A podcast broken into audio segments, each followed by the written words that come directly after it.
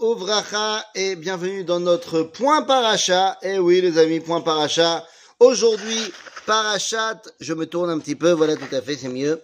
Parachat Kitetse, Kitetse la milchama. Alors c'est une paracha extraordinaire, il y a énormément de mitzvot qui reviennent dans cette paracha-là. Aujourd'hui j'aimerais m'intéresser sur une mitzvah, une mitzvah très particulière, une mitzvah que vous connaissez certainement tous et, qui a énormément fait parler d'elle.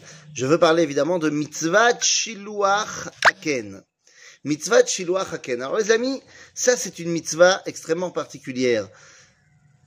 Nous dit la Torah, je lis les versets, כי קרא כן ציפור לפניך בדרך בכל עץ או על הארץ, אפרוחים או ביצים, והאם רובצת על האפרוחים, או על הביצים, לא תיקח האם על הבנים, שלח תשלח את האם ואת הבנים תיקח לך, למען ייטב לך וערכת ימים. Ces versets nous disent que si tu rencontres un nid d'oiseaux avec euh, soit des oisillons, soit des œufs, soit euh, des, des, déjà des moineaux, eh bien tu devras chasser la mer pour prendre euh, ce qu'il y a dans le nid. La Torah nous dit que si tu fais ça, vers Yamim, ça t'allonge la vie. C'est très compliqué cette histoire-là. À quoi sert cette mitzvah? Et d'ailleurs, entre parenthèses, elle est extrêmement difficile à réaliser. Pourquoi? Eh bien, tout simplement parce que, un, il s'agit de qui carré Kensi pour le donc ça doit être par hasard, ce qui veut dire que ça ne peut pas être dans ton domaine. Donc toutes les personnes qui m'ont dit euh, ouais moi j'ai fait Shiloh Haken euh, dans ma mirpesset, j'avais un nid d'oiseau, ça marche pas. Si c'est ta mirpesset, c'est pas bon. Si c'est ta cage d'escalier que tu partages avec les autres habitants de l'immeuble, c'est pas bon non plus. Il faut vraiment que ce soit euh, par hasard. Euh, D'autre part, il faut que ce soit la mère qui soit en train de couver le nid et pas le père. Or, euh, certains oiseaux, chez eux, la journée c'est l'homme qui couve et la nuit c'est la femme. Et donc à ce moment-là, il eh ben, faut que tu sois bon en, en, en zoologie. Il faut que tu saches quels sont les oiseaux qui sont là en journée, en nuit, machin. Donc c'est pas évident de faire la mitzvah. Pour toutes ces raisons, d'ailleurs, nos sages nous ont dit qu'on fait pas la bracha quand on fait la mitzvah parce qu'elle est très, tellement compliquée à réaliser réellement. Personnellement, je ne l'ai réalisé qu'une seule fois dans un tioul à Elat, dans le détour d'un canyon, pas un canyon euh, des habits, hein, un canyon, canyon tioul. Eh ben, j'ai vu un, un nid euh, dans le renfoncement euh, d'une pierre et j'ai vu le, l'oiseau dessus, j'ai pris en photo, j'ai regardé euh, sur internet. Est-ce que dans ces cas-là, c'était le mâle ou la femelle qui couvait? C'était la femelle. Boum, on a pu faire la mitzvah. Mais c'est très rare. Et alors, à quoi sert-elle cette mitzvah? Eh bien, tout d'abord, prenons directement euh, les côtés négatifs. Les côtés négatifs, c'est qu'on se rappelle de l'histoire qui nous est mentionnée dans le Talmud. Eh oui, on se rappelle de l'histoire où on voit Elisha ben Abouya, Elisha ben Abouya, qui était ce Talmid Racham, qui est parti en cacahuète. Pourquoi il est parti en cacahuète? Ben Parce que il a vu qu'un enfant avait été envoyé par son père réaliser la mitzvah de Shiloh Haken, et, et ben il est tombé de l'arbre, et il en est mort. Il a dit, ah bon, alors que c'est une mitzvah, on nous a dit, eh ben, tu en meurs. Et donc, il a tout lâché. Le grand problème de Elisha Ben Abouya, pas que par rapport à cette mitzvah-là, c'est qu'il pensait que le rapport à Dieu était un rapport de distributeur automatique. Tu mets ta pièce, et donc forcément, tu reçois le coca que tu as prévu. C'est pas comme ça que ça marche. Mais alors, ça sert à quoi, cette mitzvah? Eh bien, nombre de rabbinim ont décidé de dire, bah, vous savez quoi, il n'y a, pas de raison. Xerata Katuv. Xerata Katuv. Voilà, il n'y a, pas- y a pas de raison, faut pas chercher à comprendre. Zemayesh. Ouah. Euh, beaucoup de mitzvot, beaucoup de, de, de, de- grands ont été dans ce kivun-là. Par exemple, si on va chercher dans la Gemara, dans Masechet Brachot, on va nous dire, euh, oui, mais attention, enfin déjà dans la Mishnah, celui qui dit Alken Tzipor Yagiu Rachamecha, Mashtikim. Si tu penses que parce que tu fais la mitzvah de Ken Tzipor, alors la Rachamim de Dieu viendra sur toi, t'as rien compris. Euh, Qu'est-ce que ça veut dire? Nous dit le Rambam. Le Rambam dans le Pérouche Mishnah nous dit qu'il n'y a pas de compréhension à cette mitzvah-là, il n'y a pas de tam. C'est Xerat HaKatuv. Seulement le même Rambam, dans le Moré Nevuchim, va nous dire que non, il y a une raison, et la raison, c'est que tu t'attaches, eh bien, simplement à la volonté d'Akadosh Baruch. C'est la raison en soi. Sauf que ça ne nous a pas vraiment aidé. Et vont arriver tous les rabbinim derrière, comme le Ramban, qui va dire que le Rambam, en fait, c'est ça qu'il voulait dire, vient nous expliquer, comme le Ralbag, vient nous expliquer que cette mitzvah-là vient nous apprendre à nous, Midat Arachamim. Comment ça? Tu veux prendre les bétimes Tu peux pas prendre la mer avec. Et rajouter le natif de Vologine, une réponse incroyable, en disant que la mère, elle est là sur le nid parce qu'elle veut protéger ses enfants. Tu ne peux pas te servir de Sarah Hamim à elle pour la prendre et la manger. Ce serait terrible. Donc si déjà, chasse-la.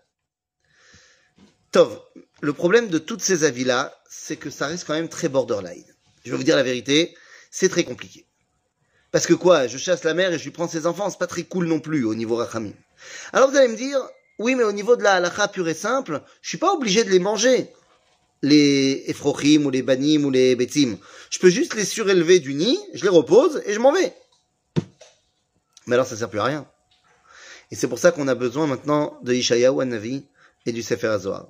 Ishayahu Navi va reprendre les versets de Shiloh Haken pour les mettre dans un contexte tout particulier que va nous expliquer le Sefer HaZohar. Le Sefer HaZohar nous explique que mitzvah Shiloh Haken, dans la partie du Zohar Hadash et de Tikkun Zohar, nous dit le Sefer HaZohar la chose suivante. Mitzvah Shiloh Haken est une mitzvah absolument extraordinaire car elle est purement symbolique. Et elle vient symboliser la sortie de l'exil. Comment? Mais oui. Ki kare ken sipor. C'est quoi le nid dont on parle? Eh bien, c'est la terre d'Israël. Rovetzet alabanim. Il y a la maman qui tourne autour du nid. C'est quoi la maman? C'est la shrina. La présence divine. Oh oh, alors quoi? On me demande de chasser la shrina Oui, c'est ça qu'on te demande. On te demande de chasser la shrina. Pourquoi? Parce qu'on est en train, tout simplement, eh bien, de symboliser le départ en exil. Et donc, qu'est-ce que ça veut dire le départ en exil? Eh ben, c'est Silou Kashrina. Alors, tu enlèves la mer. Et donc, tu pars en exil. Ok. Et en exil, tu vas faire quoi? Eh bien, tu vas récupérer des choses. L'exil est une malédiction, mais si déjà on y est, eh bien, on a des choses à récupérer. Quelles sont les choses que nous avons à récupérer de l'exil? Trois choses. Eh oui, trois exils. L'exil en Égypte, l'exil de Babylone et l'exil de Rome. Et donc, on nous dit, il y a trois choses à prendre. Betzim, Ephrochim, Obanim. Les Betzim, c'est quoi? Bah, c'est des œufs. Ah, je sais pas si vous avez déjà mangé un œuf. C'est bon. C'est facile à manger. Il n'y a pas grand chose à manger et c'est pas très vivant. Nous dit le Sefer HaZohar, et Betzim, c'est Torah Shebirtav. C'est la Torah écrite. La Torah écrite, c'est digeste, facile à manger, c'est petit, et c'est bon, tranquille. Mais il n'y a pas énormément de vie dedans. C'est une Torah figée. Et la Torah Shebirtav, c'est ce qu'on a récupéré avec nous en sortant de l'Égypte, en sortant de l'exil de l'Égypte. Donc on a pris les Betzim. Et puis après, il y a Ephrochim. Des petits oisillons qui sont dans le nid. Ça piaille. Ça bouge dans tous les sens. C'est beaucoup plus grand que les bétimes. Et c'est beaucoup plus plein de vie. Mais c'est compliqué à gérer. Et puis il n'y a pas grand chose à manger, c'est-à-dire que ça bouge dans tous les sens. Tu sais pas comment gérer les, les Ephrochim. Zé, nous dit le Zohar, la Torah Shebéalpé. La Torah Shebéalpé, qui est l'apanage de l'exil de Babylone, où on est sorti de l'exil de Babylone avec Anshe Knesset Agedola, qui ont été les premiers à mettre en place la Torah orale. Bien que cette Torah, elle commençait déjà depuis Moshe Rabbeinu, mais de la, de la systématiser et de la mettre par écrit, c'est l'apanage de ce qu'on a pris de l'exil de Babylone. Betzim, Torah écrite. Ephrochim, Torah orale. Plein de vie. Ça bouge dans tous les sens. Une par-ci, une par-là. Et puis il y a aussi les banim. C'est quoi les banim C'est lorsque les oiseaux sont prêts à quitter le nid et à prendre leur envol. Oui, ça fait penser à la chanson du Rav Ben Adam, allez le mal à aller. Lève-toi, envole-toi, yeshrakan ferouar. Eh bien, c'est ça les banim. C'est lorsque les oisillons sont prêts à quitter le nid et à s'envoler. Et ça nous dit le Zohar, c'est Torah Takabala. Et Torah c'est ce que nous prenons avec nous avec la sortie de l'exil de Rome. C'est le Rav Kook, c'est le Ramchal, c'est Torah Tachasidut. C'est tout ce qu'on a pris à la fin de l'exil de Rome pour sortir vers la Géoula. C'est cette Torah qui nous permet de nous envoler.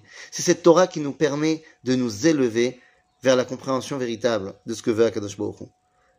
Donc, sipor lefanecha, eh bien, rappelle-toi que tu vas pouvoir comprendre à quoi sert l'exil et à quoi sert la sortie de l'exil. Aujourd'hui, nous sortons d'exil avec Torah Shebirtav, Torah Shebealpe et la Torah Tassod, la Torah du secret de la Kabbalah, qui nous permet de nous rattacher véritablement à Kadosh Baruch Shabbat Shalom.